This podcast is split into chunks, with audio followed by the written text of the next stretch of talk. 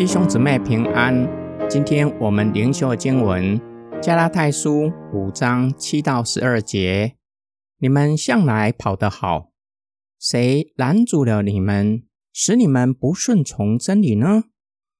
这种的劝诱不是出于那招你们的，一点面笑能使全团面发起来。我在主里深信你们不会存别的意念，但那搅扰你们的，无论是谁，必定要受刑罚。弟兄们，如果我仍旧传歌礼，我为什么还受逼迫呢？若是这样，十字架绊倒人的地方就没有了。我恨不得那一些扰乱你们的人，把自己阉割了。在信仰的道路。我们一点也不孤单，有许多天路客一同奔跑天路。然而，也不可以掉以轻心，稍有不慎会受人迷惑，走偏了道路。保罗为加拉太信徒感叹：他们向来跑得好，原本走在正确的道路，但是有人在路上刻意设下障碍物，目的就是要他们走偏道路。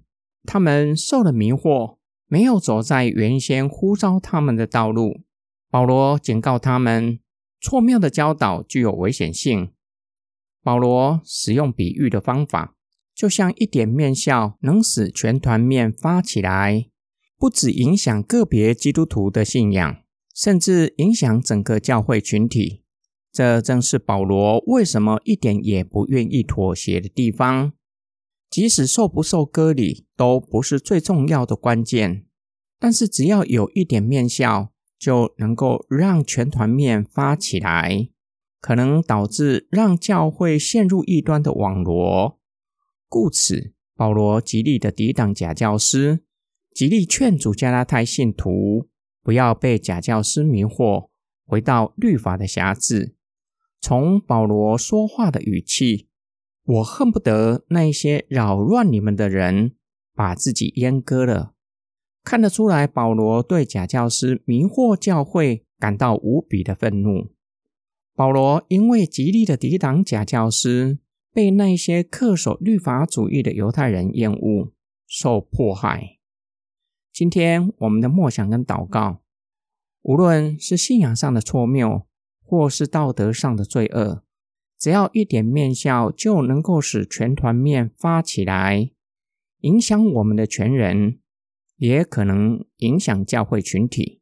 在我们的周遭，有哪一些异端是我们要小心防备的？假如他们出现在我们的周遭，我可以辨识出来吗？可以知道他们在哪里谬讲神的道吗？有哪一些的罪恶，如同念笑？会影响我们与神的关系，会危害信仰群体呢？我们若是有从神来的智慧，可以辨识异端，有胆识捍卫真理吗？即使面对逼迫，也愿意为信仰辩护吗？我们也要向神祷告，求主赐给我们怜悯人的心，用柔和的话劝勉人，将人挽回。我们一起来祷告，爱我们的天父上帝。我们需要属灵的洞察力和悟性，叫我们具有分辨的能力，使我们不被异端邪说迷惑。求主保守教会，你以你的血洗净了教会，作为圣洁的心腹归给耶稣基督。